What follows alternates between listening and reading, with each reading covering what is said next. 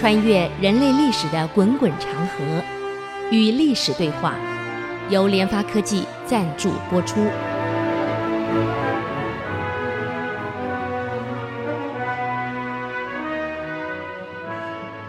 这里是 IC 之音主客广播 FM 九七点五，您所收听的节目是《与历史对话》，我是刘灿良。那感谢各位，我们又见面了。那么上一次我们谈到这个，呃，唐已经亡掉了。那么在早期我们第一次谈历史的时候呢，是通史的讲法，这次我们是一段一段的。那么这次呢，这唐亡以后呢，这个五代十国的历史，上一次我们在通史中讲的非常的详细，这次呢，我们就直接跳过来了。五代十国我们就不谈那么多。那么现在谈到这个五代十国结束的呢，是宋，呃，宋太祖赵匡胤创了这个周后周世宗的这个这个王朝，那么变成宋了。所以宋太祖当了皇帝以后啊，他首先把后周。所有不服的这个将领全部镇压下去。他首先要做的是巩固内部，然后再进行全国的统一工作。那么五代十国当时就五代，梁、唐、晋、汉、周，我们称五代。另外还有十个分立的国家。宋朝建立以后呢，全国依次还有晋南国、后蜀国、南汉国、南唐国、吴越国、北汉国等等等。哎呀，还有这这个小国很多。赵匡胤需要做的事儿，就是一个一个的把这些呢，哎，并吞掉，完成全国的统一。那么当时最后几个国家在解决以后呢，还有个南唐。南唐是在五代初期呢夺取这个吴国的政权建立的，啊，在今天的这个南京一带啊，就是江浙一带，物产富饶啊。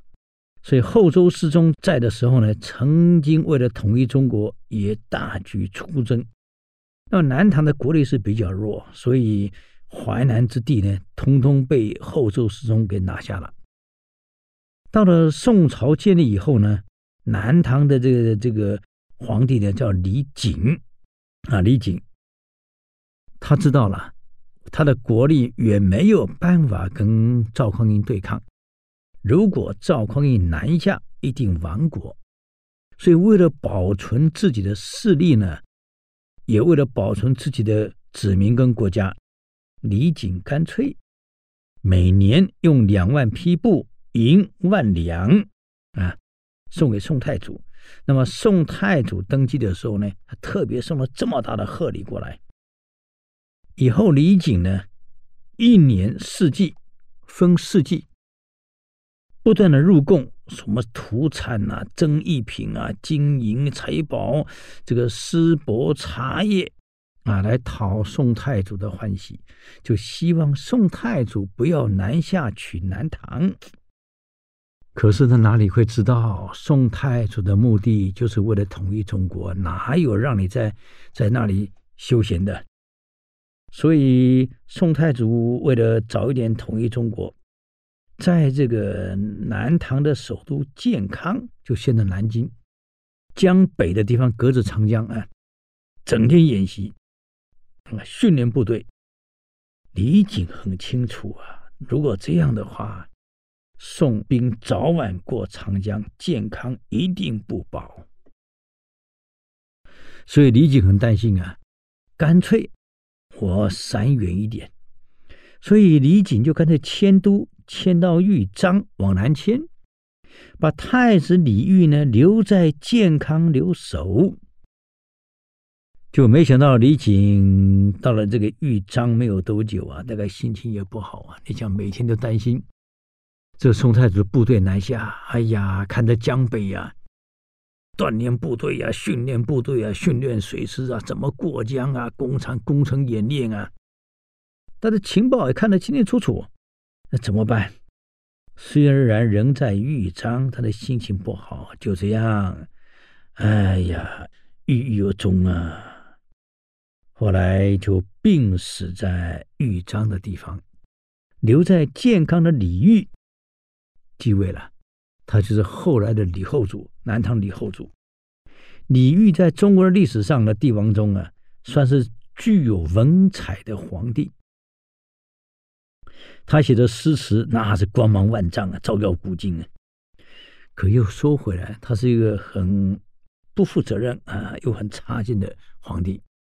这个每继位以后啊，国家处在这么危急的状态，你应该好好的去想一想，我该怎么防宋军下来，在军事上，在国防上，在部署上，应该花点心思。结果我们这个宝贝皇帝，哎呀，每天就是游乐，每天就是玩乐，喝酒，带着美女，作诗作词，快快乐乐过日子，啊，画画，嗯，而且他音乐又很强，音律很好，哎呀，弹琴，什么乐器都能玩，嗯。可是又怕宋军下来怎么办？哎，就学他爸爸。像这个宋朝赵匡胤大量的进贡大批的金器银器啊，这个沙罗，这个真材，哎，还写了每年写一篇十分悲屈的表上给宋太祖，歌功颂德。他想这样看能不能保住自己的这个国家，让宋朝不要来打他。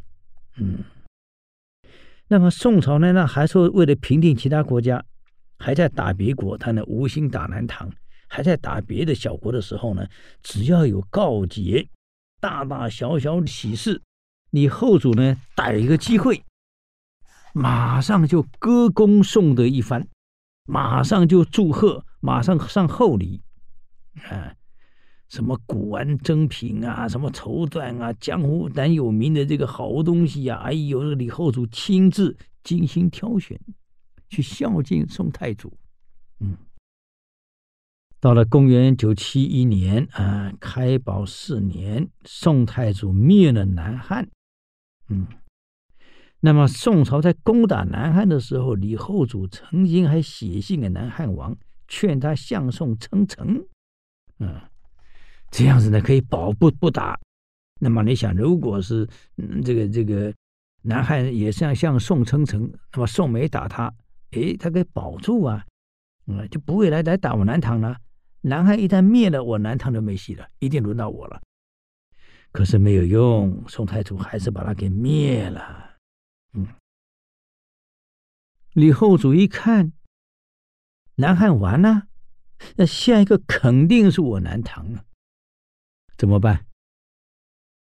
居然上表给太祖，自动的把。这个唐这个国家，后唐这个国家降为地方的诸侯，自己降级，嗯，改为江南主，江南的这个诸侯国的诸侯的主啊，把唐国的玉玺改为江南这个诸侯的印，把自己国家的中书门下省就改为左右内内史府啊，翰林就改成叫文馆啊，把自己的皇帝啊，后唐的皇帝改成国公。总之，李后主用自贬身价的方式，希望博得宋太祖的满意，能放他一马。一个国家最悲哀的就是不懂得装敬自强，总是自贬来求满足对方，来博得对方的同情，对方的怜悯，来放过你。一个国家到这样的程度，你看有多悲哀呀！其实南唐真的要发愤图强，不是没有能力啊。他有个非常好的将领，嗯，叫南都留守，叫林仁造，那是一位猛将啊。如果比他，宋朝的这些将领们未必是他对手。啊，这个林仁造啊，他知道南唐跟宋之间最终不免一战。所以呢，就建议李后主，趁着宋朝刚刚灭了岭南，元气没有恢复，先发制人，啊，好好把部队训练好，先发制人。李后主一听，你搞错呀！叫我先发制人，我都自贬为诸侯国了，我还先发制人，我我哪敢去惹他呀？不敢惹他啊！结果怎么样呢？哎，我们休息一下，等会儿再回来与历史对话。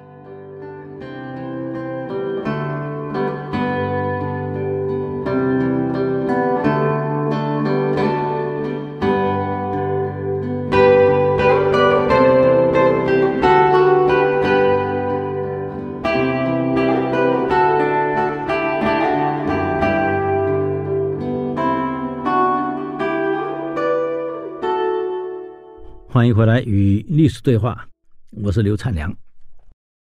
刚刚谈到这个林仁造啊，给皇上建议先下手为强，后下手受遭殃。可李后主听不下去呀、我都已经自贬为诸侯了，我哪跟他动手啊？国跟国的竞争，最担心的就是先怕，先畏惧对方，不敢了，退缩了。今天国际上多少国家碰到美国就退缩？伊拉克啊，阿富汗斯坦、利比亚、北朝鲜，你看我就造原子弹怎么样？我不退缩你怎么样？所以退缩是最危险的事情。居然这个李后主席采退缩的方式啊，想博得对方的同情，博得对方的怜悯，这是最愚蠢的。没有实力，我们心理学讲核心竞争力。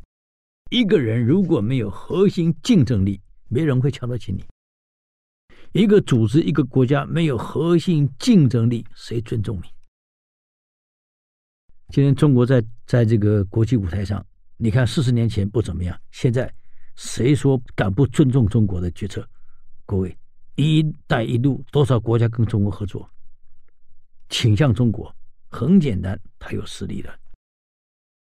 个人讲的是核心竞争力，国跟国也讲核心竞争力啊！你不能把自己自贬啊，所有竞争力都没有了啊！所以韩非讲啊，一个国家再弱，如果你肯把重心摆在国内的基础建设上、军队的培养上、人民的教育上、经济的发展上，国家强了，社会安定了，法治上轨道了。你想想看，谁敢来动你？啊？啊，以色列小，阿拉伯敢动他吗？而且装进自强，各位。可惜，这个南唐李后主走的不是这条路啊。嗯。那么赵匡胤的情报也很快，知道南朝有个人叫林仁造，是一个大将，是个猛将。如果这个人除掉了，那么南唐就毁了。我要对南唐动武，我看连个敢挡我的人都没有，全部都迎刃而解，迎风投降。那怎么样除这个人呢？哎，这个宋朝偷偷派了一个一个人，很会画画的，去认识林仁照，然后把林仁照的像呢画回来。哎呀，古代这个画家很厉害，那画的像跟真相是一模一样啊。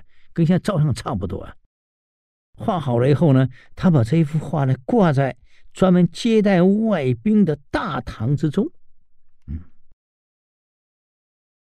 然后呢，南唐我们刚刚讲过，南唐是每每一季度一定送大礼过来，哎呀，那个礼是越送越大呀，希望南宋别欺负他呀。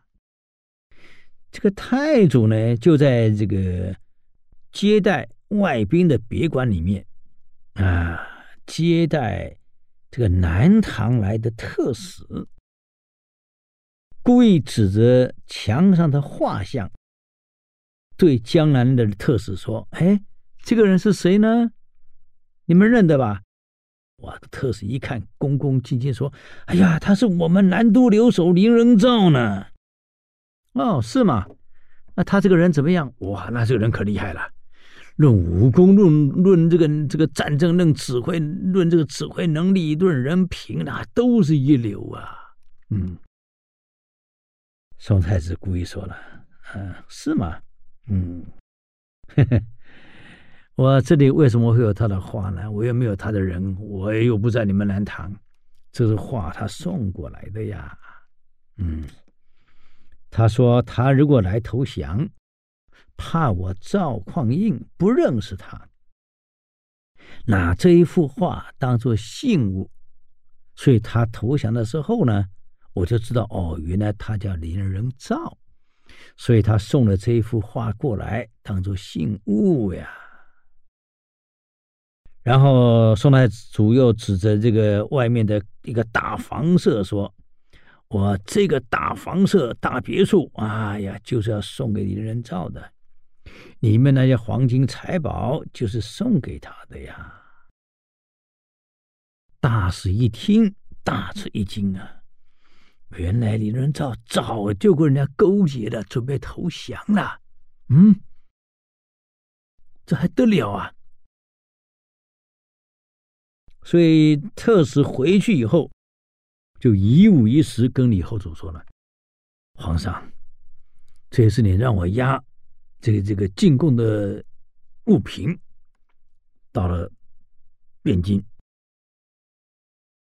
赵匡胤在别馆接见我，上面居然居然挂着这个林人造的画像。他告诉我说是林人造送过来的。将来林人造投降以后呢，以这个作为信物，免得认错人，还盖了一栋好大的别墅，里面装满了各种宝物，是奖赏给林人造的呀。看来皇上李仁造跟赵匡胤早就勾结了。这样下来，看来我们南唐快保不住了，兵权在他手里。他如果带着所有部队一旦投降，我看我们的社稷也就完了。这个李后主是非常昏庸的，各位看官。如果你的特使回来跟你讲这个话，你会相信吗？嗯，如果对方真的跟林人造有联系，林人造要要要去投诚他，这是绝对机密的事，怎么可能会对你特使说？这个用脑袋想，不脑用膝盖想都知道啊，各位。哎呀，这个李后主真昏庸啊！一听。好小子，难怪你叫我偷袭攻打赵匡胤，原来你们联系好了，带兵出去正好投降啊！我跟你去打仗，我就被你抓了，可恶啊！考虑都不考虑，就这样把林人造给毒死了。我们讲呀，这个自断臂膀哎，李后主把自己唯一一个。能指挥作战、能对抗宋军的人，你看断臂了。今天如果林人造在，宋南下没有这么容易。打了半天，你还有实力，你才要谈判的筹码，可能宋还不会杀你啊。可惜呀、啊，没用啊。嗯，现在林人造死了，整个部队一听，司令官死了。能带着我们，而且林人造为人很好啊，部队都听他的，管束技能又很好啊，跟所有的军系的关系很好啊。像他一走，这个军系没士气了。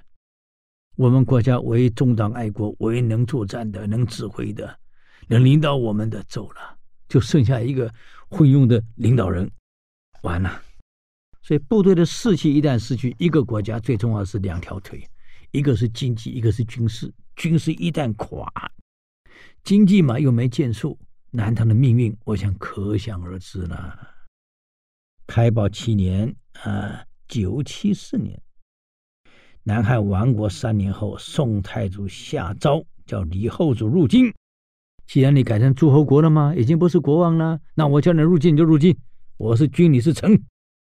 啊，这李后主一听要我入京，啊。我一去，我还能回来吗？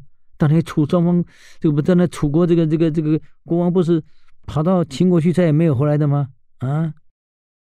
哎呀，我哪里敢去呀？嗯，啊，所以这个李后主不敢去，就派他弟弟，嗯，过去了。没想到弟弟一到汴京就被赵匡胤给扣下来了，根本就不放人。这样一来，李后主还有胆量去吗？派弟弟去，弟弟回不来了。所以自己也不敢去了。那怎么办？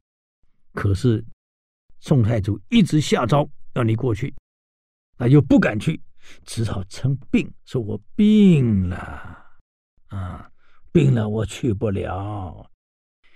没关系，既然不来，宋太祖就有理由说你抗命为由讨伐你了。结果如何呢？哎，我们再休息一下，等会再回来与历史对话。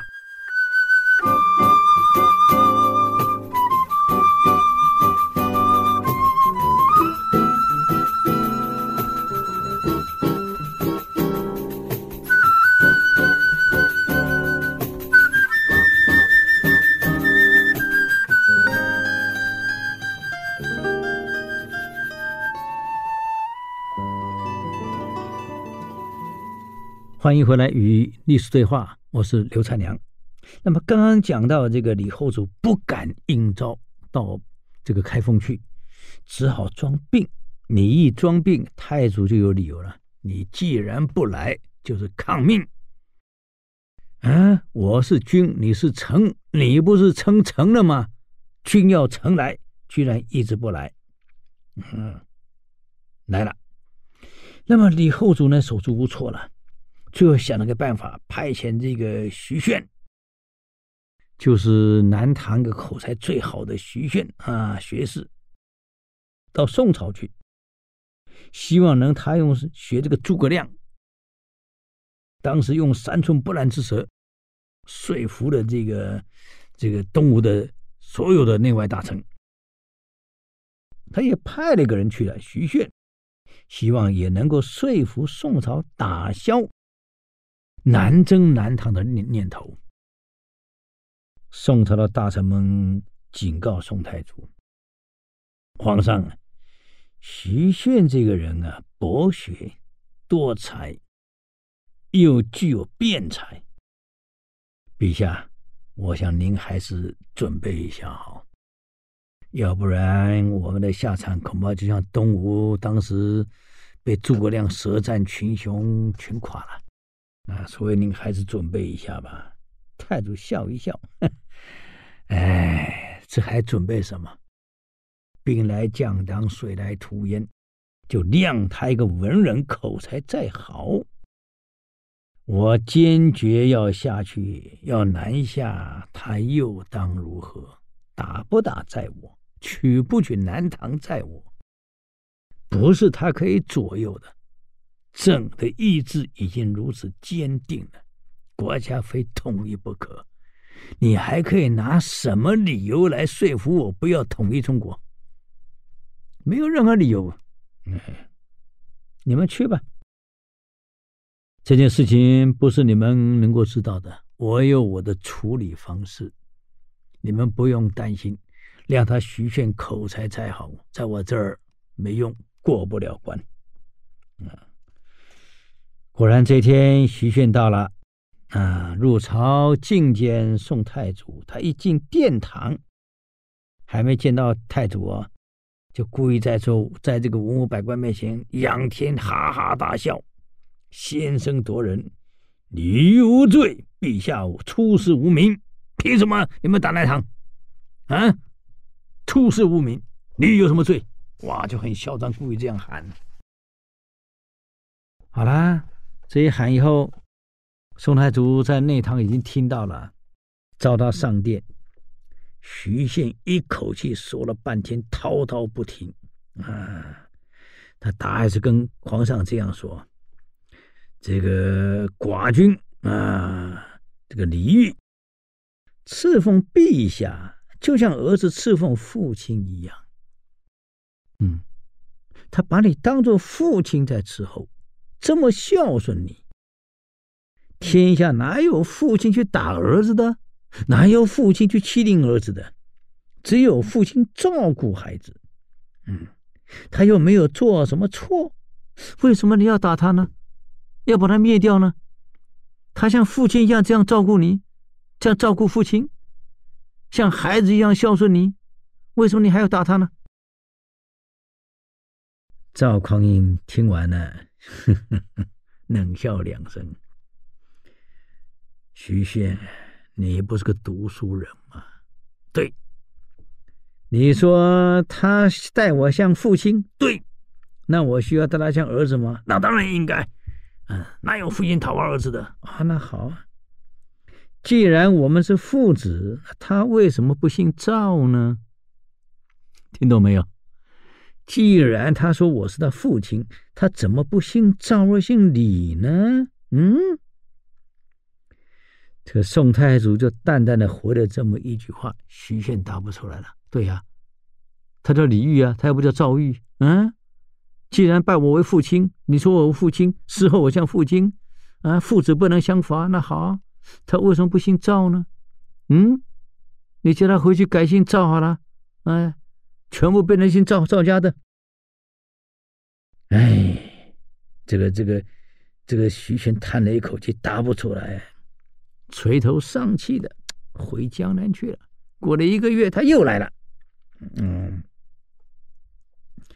这一次来啊，没有上一次那么嚣张了。上一次来以为哇很嚣张，以为口才好，他没有想到赵匡胤一句话就把他顶掉了。各位，要堵你一个人太容易了。嗯，这次来他就很客气的说了：“皇上，李煜嘛，因为生病，所以没有办法来参谒陛下。他不是有意的拒招拒绝您的这个征召啊，而他是真的有病啊，希望陛下能够缓兵。”以保全邦国之命，啊！希望你缓兵能保住南唐邦国之命、百姓之命运。一旦战争了，生灵涂炭啊！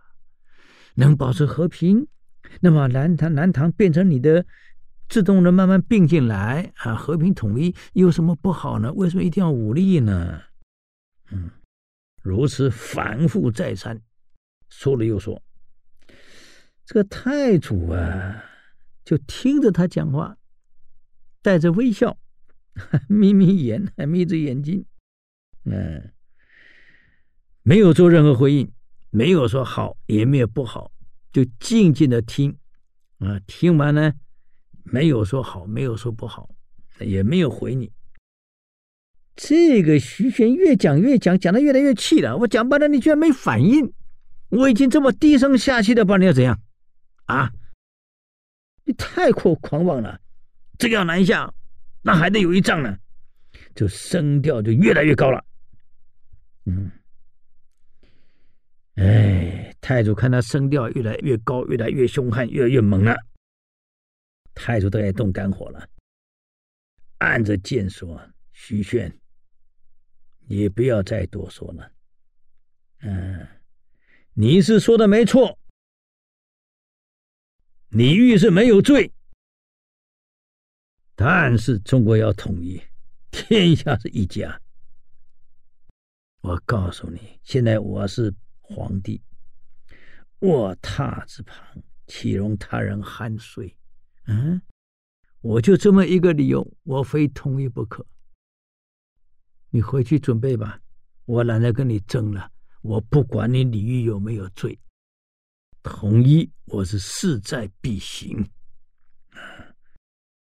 说的也是啊，天下本来一家呀。赵匡胤好不容易当了皇帝了，我怎么可能让你在那边胡闹了？啊，呼来呼去，怎么可能呢？啊，所以这个徐鉉没有办法了，回去报告了。嗯。李后主一听，啊，完了，完了！各位，徐鉉又说了，当时有林仁造在，还能挡一阵子。哎呀，可为什么皇上你把他给毒杀了呢？皇上说他私通赵匡胤。哎呀，这件事你应该先跟我商量一下。你贸然就把他把他给毒杀了，你想想看，林仁造如果真的私通赵匡胤想投降，赵匡胤怎么可能在我们的大使面前去跟你炫耀，让你知道呢？那不是故意借你的刀来杀林仁造吗？说明的李仁造根本没有跟赵匡胤相同，这个基本常识一想就知道，你怎么会这么糊涂啊？哎，可惜呀、现在没有一个将领能够挡呢。李煜一听，哎呀，算了算了，杀了就杀了，嗯、我没时间跟你谈这个，嗯。跑到后后后面去了，继续喝他的酒，过他的美丽的日子去了。你说这样皇帝不负责任到这种程度，已经到这个节骨眼了。徐鉉，你回来告诉你了，宋太祖是非动武不可了，你还无所谓，一味的以软弱态度，以为可以解决问题，真的能解决吗？哎呀，我们休息一下，等会再回来与历史对话。谢谢。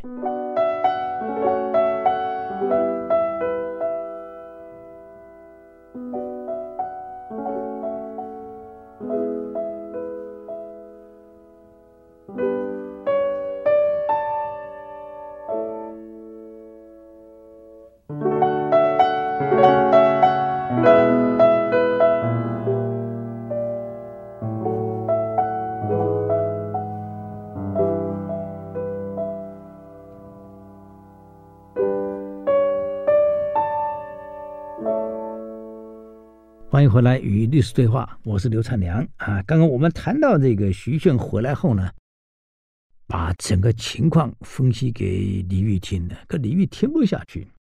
哎呀，这个糊涂蛋啊，个南唐魏武王啊，真的是没有办法了。遇到这样的帝王，跟当时这个隋灭了这个南城的陈叔宝，这历史简直是重演了啊。陈叔宝跟李煜很像啊。就是作诗作词、游乐喝酒，啥事不干啊？嗯，而北方的宋太祖早就处心积虑在谋你了。嗯，统一中国的心愿是他是宋太祖的心愿，怎么可能放你这样一个一个小地方在那边闹呢？嗯，这个时候宋太祖的有一个大臣叫。樊若水，嗯，他跟皇上建议要渡江拿南唐，用水师不好玩，因为我们都是陆上的部队，北方的部队嘛，骑马打仗的，打水战我们不一定跟南唐会玩的更好。哎呀，赵匡胤说怎么办？他说我设计的一个图表，皇上你过目看看。皇上接过来一看，浮桥，对，这个就是浮桥，在长江的江面上盖浮桥。太祖一听，浮桥我还没听过呢，这个桥不是要柱子在下面，桥搭上面啊？不，那个不叫浮桥，我这个桥不需要有柱子，直接过江面，浮在水面，叫浮桥。太宗一听，稳吗？我几十万部队呢，马匹、车辆这么多军械、军资，皇上没问题。这个浮桥比船还要稳，我这个设计图是非常好的，您试试看。要几天可以盖完？我这浮桥过长江三天必完，我敢领军令状，三天一定盖完。各位，你不要以为说我们现在。现代化才盖浮桥。当年我这个教育着急的时候啊，在淡水。教育召集，各位可能知道啊，我们退下来后，部队下来了，哎，过几年后召集一下。当时我们教育着急呢，就在淡水，就是去盖浮桥，在给我们介绍浮桥怎么盖、怎么处理啊。所以浮桥不是我们现在才有，早在北宋，樊若水就发明了浮桥的盖法了。长江这么宽啊，居然三天就盖完了啊！把浮桥盖得完完整整的，各位呀，你就知道中国古代的这个科技技术确实很发达，不是现在的，本当时就很厉害了。因为这浮桥不好盖，所以宋朝的大军就这样浩浩荡荡通过浮桥，直接到江南来了，过长江了。你看，马匹过，骑兵过长江，步兵过长江，所有辎重，哎呀，兵车什么全运了。这个长江的守兵赶快跑回来给给这个李后主报告啊，说宋军沿着长江在盖浮桥。啊，这个李后主一听，盖浮桥，桥没有柱子，没有，没有柱子，桥怎么能叫桥？怎么能能能能能走人呢？不相信，就问了臣子张继。张继一听，摇摇脑袋，摇摇头，很不屑地跟李后主说：“一派谎言！自古以来，谁听说过在长江上可以盖浮桥？”我还第一次听桥是浮在水上的，啊，这有点像什么？有点像当年这个清朝大臣向慈禧太后报告，这个西方用铁造军舰。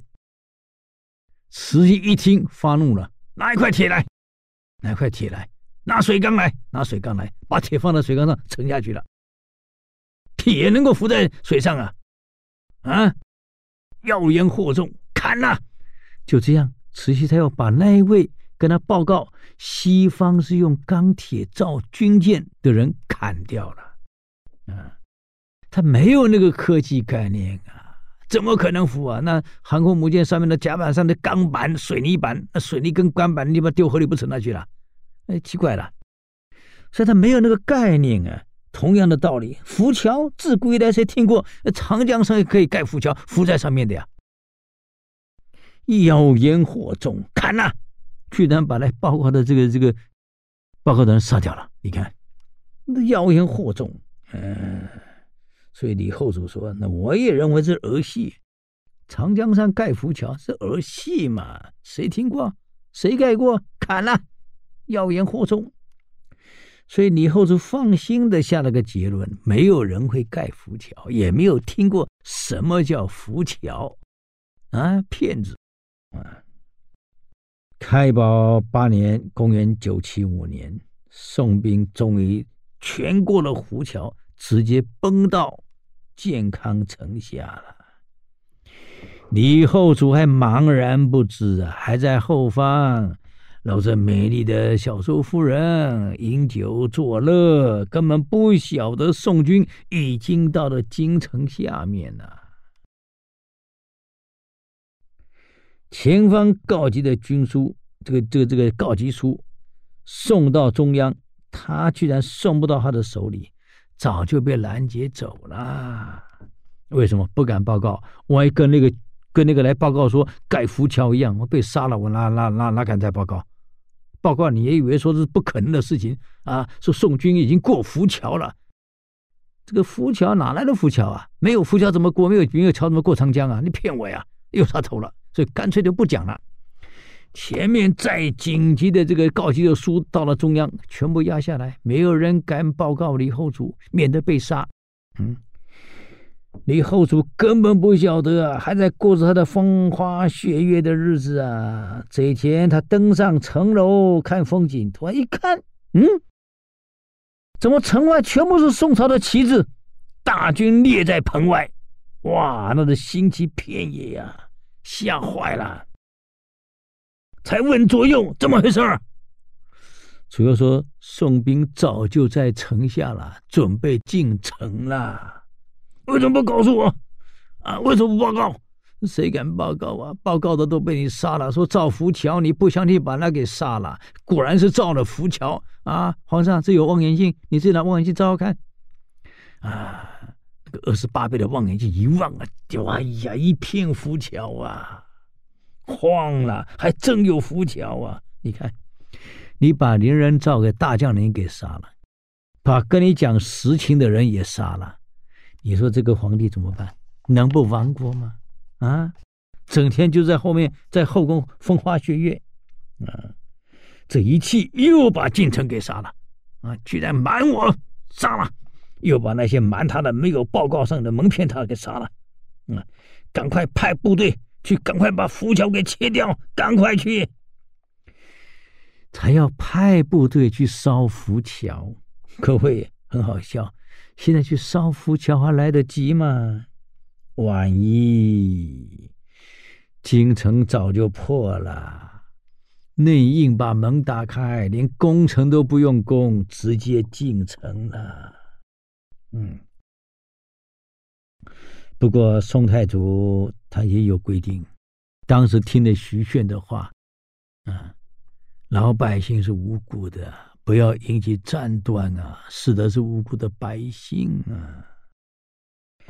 所以，这个这个派去的大将，他也交代啊，到了南唐以后，不可以杀戮，不可以伤害百姓。一定要让百姓安安定定的过日子，不可有影响。大将曹兵南征的时候领的这个军令状，绝对不影响啊。所以当年这个呃商汤啊文王他们等人征讨的时候，也是这样子的，把对国灭掉，把夏桀、商纣灭了，可是生意人照样做生意。农人照样做，照样耕田啊，工人照样生产，没有影响。只有这样，军纪井然，对方百姓能接受了，你才能安然的统一这个国家呀！啊，那么曹彬去了，到底怎么做呢？我们就下礼拜给各位做详细的解说了。我们的时间又到了，如果对我们的节目有什么建议，欢迎到 IC 之音。网站留言，我们的网址是 triple w i c 九七五点 com 与历史对话，我们下周再见，谢谢。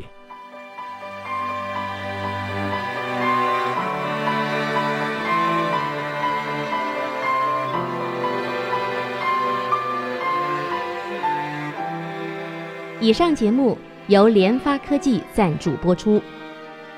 联发科技邀请您同游历史长河，发现感动，积累智慧，扩大格局，开创美好幸福人生。